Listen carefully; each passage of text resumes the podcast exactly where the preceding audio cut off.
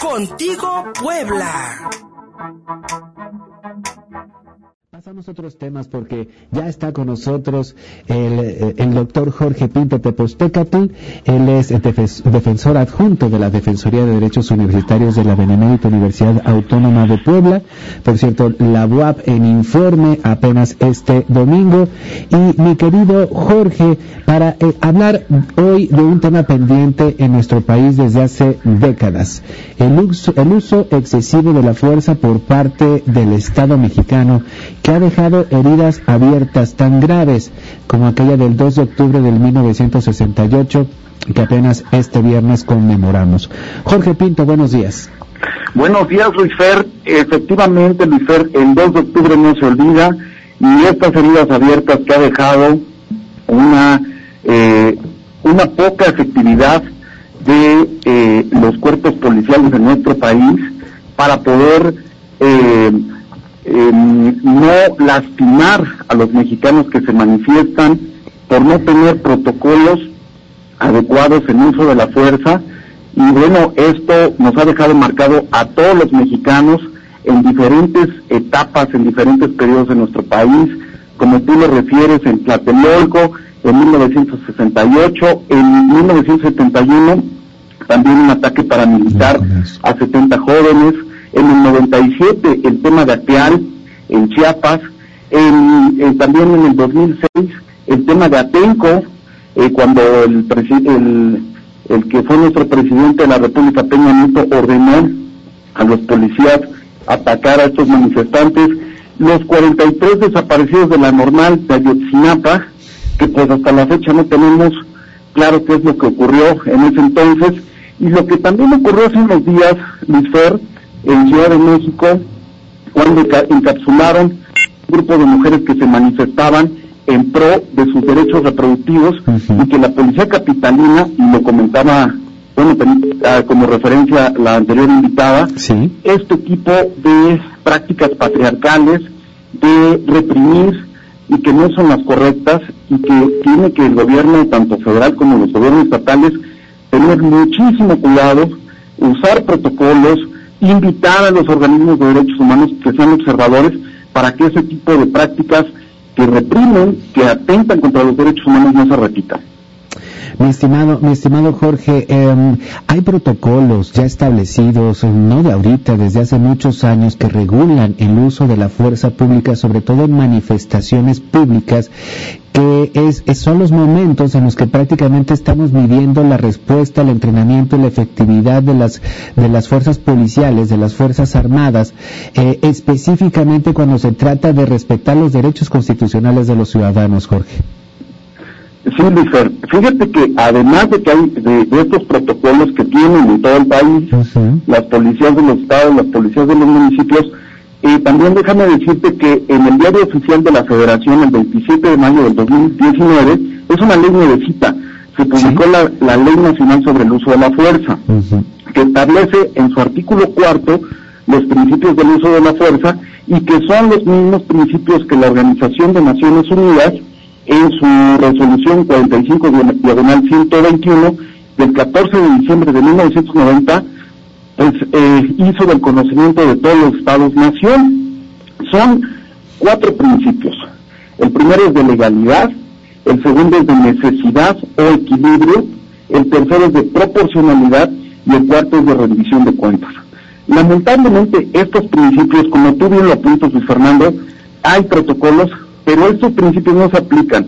Por ejemplo, el de legalidad hace referencia que el uso de la fuerza debe estar al servicio de un objetivo legítimo establecido por la ley. ¿Y cuál es ese objetivo legítimo? El principio de, la de legalidad en sentido estricto. Las policías, y como bien lo refiere, no solamente aquellos cuerpos policiales civiles, también aquellas fuerzas armadas que hacen trabajo de policía y también aquella seguridad privada que es contratada por el Estado para hacer servicios de policía tienen que seguir estos principios. Este principio de sentido estricto de la legalidad se tiene que seguir en todo momento. Al hacer una detención, al estar repeliendo a un grupo de manifestantes, pues no se puede hacer, no se puede hacer uso excesivo de las armas, de la fuerza que tienen. El principio de necesidad del que habla Naciones Unidas y que también está establecido en esta ley que te comento de uso de la fuerza, hace referencia que tienen que eh, observarse cuatro elementos importantes dentro de este principio de necesidad. El primero es el cualitativo, en cuanto a que es posible lograr el objetivo legítimo sin recurrir al uso de la fuerza. Otro elemento importante aquí en este principio de necesidad es el cuantitativo. El nivel de, de fuerza que se emplea debe ser el mínimo que pueda seguir considerándose eficaz. El temporal, que el uso de la fuerza debe cesar una vez logrado el objetivo o cuando éste no pueda ya lograrse. Y este se refiere, esto es muy importante, porque este se refiere a que se tiene que usar de manera muy eh, eficaz ese uso de la fuerza, pero en caso de que ya no sea posible, tú ya no tienes que, que subir ese nivel de uso de la fuerza. Por ejemplo, si va a haber una detención de alguien que está delinquiendo y este eh, escapa, la policía ya no tiene por qué estar accionando sus armas, porque puede también resultar afectado, resultar herido alguien de la población.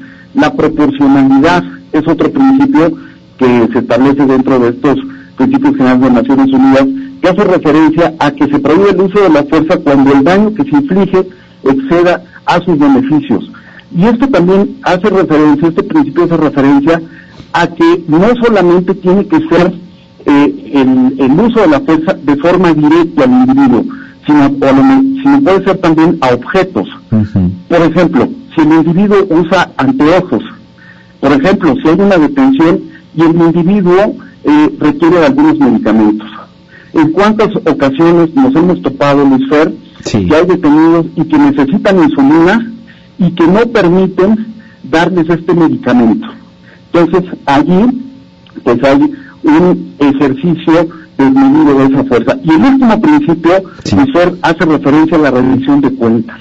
Esa rendición de cuentas que tiene que ser garantizada mediante la existencia de una cadena de mando clara en la que las responsabilidades de cada nivel y jerarquía estén claramente establecidos.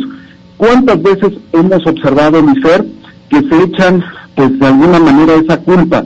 No, pues fueron los elementos policiales. No, fue aquel que nos dio la orden. Y todos, de alguna manera, se están excusando. Por eso estos protocolos que se establezcan en nuestro país, en cada uno de los estados, en los municipios, tienen que ser homogéneos y tienen que publicitarse. La sociedad tenemos que conocer esos protocolos, cuándo pueden accionar un arma, cuándo no la pueden eh, usar, qué tipo de otros instrumentos tiene que tener la policía antes de usar la fuerza. Por ejemplo, la mediación. Los cuerpos policiales tienen que ser capacitados en mediación, en persuasión de aquellas eh, de aquellos grupos manifestantes o de aquellos que van a detener. Sin estos elementos que se apliquen de forma real, pues esos protocolos que se tengan no sirven de nada. Los protocolos no pueden ser discrecionales, usuario. Importante que los ciudadanos conozcamos estas leyes, sobre todo para el uso, la, regulación de la, de la fuerza de la fuerza pública. Y como bien nos dices, Jorge, siempre eh, siempre veremos el resultado de un de un operativo de este de este tamaño cuando eh, resulten mejores beneficios que los daños que vaya a causar. Y algo que me llama la atención y que quería quería preguntar tu opinión al respecto, Jorge, es eh, por, por, ejemplo el encapsulamiento que vimos de manifestantes feministas en la Ciudad de México la semana pasada, o por ejemplo eh, los encontronazos que ha tenido la Guardia Nacional con agricultores del estado de Chihuahua en esta disputa eh, eh, por el agua allá con Estados Unidos. lo que yo observo es una, en lugar de pedirle una rendición de cuentas a las fuerzas del orden, ahora tal parece que los ciudadanos somos los culpables, ¿sabes? Que estas feministas por estar haciendo destrozos y por estar manifestándose de forma violenta se lo merecían, o estos eh, campesinos que están en contra de una acción presidencial y que seguramente están soliviantados por un partido se lo merecían. Este discurso, mi estimado Jorge Pinto, a mí me parece un tanto peligroso. ¿Cómo lo ves tú? Luis eh, fíjate que eh, el exministro Cosío, haciendo alusión a lo que tú refieres, sacó un libro muy interesante a la venta hace eh, hace una semana, alrededor de una semana, donde hace un eh, recapitulado en este libro sobre el proceso este que se vivió en 1968 de los de los estudiantes que fueron reprimidos. Y, usa un concepto muy interesante que eh, voy a hacer referencia, ya que lo que tú planteas tiene que ver con ese tema. Eh, eh, el exministro hace referencia a que el derecho se politiza para atender determinados asuntos por parte del gobierno. Y como tú lo, bien lo refieres, efectivamente las instituciones públicas, los gobiernos, no pueden estar polarizando, no pueden estar señalando de ese modo a, los ciudadanos, sean de un partido político, sean de una organización, sean de donde sea, tiene que haber completa apertura y no pueden estar señalando que están atacando al gobierno, que le quieren poner allí algunas trampas porque los enemigos quieren eh, derrocar a ese gobierno.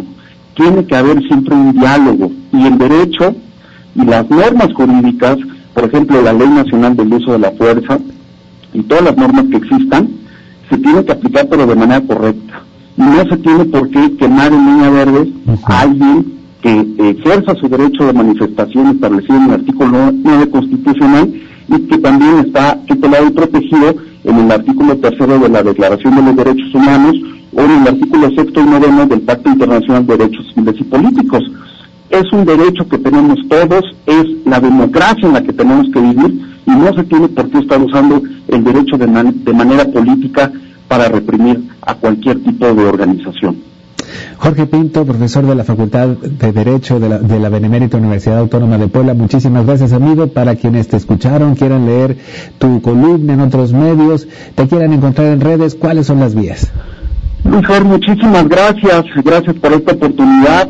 Eh, le envío un fuerte abrazo a todo el auditorio. Y mis redes sociales en Twitter es arroba apjorge, mi Instagram es Jorge Pinto-9, mi Facebook es Jorge Pinto y mi correo electrónico para estar en contacto es Jorge Pinto-9 arroba hotmail.com. Que tengan un gran inicio de semana, Luis Fer, y acuérdense todos que tenemos que conocer nuestros derechos para poder exigirlos. Eh, quien tiene la información tiene el poder y los ciudadanos debemos tener el poder de la información en cuanto a nuestros derechos para que nadie nos pueda reprimir. Pero tenemos que ser responsables todos. Jorge Pinto, con eso nos quedamos. Muchísimas gracias. Nos encontramos la semana que viene. Un fuerte abrazo, Luis Hasta luego.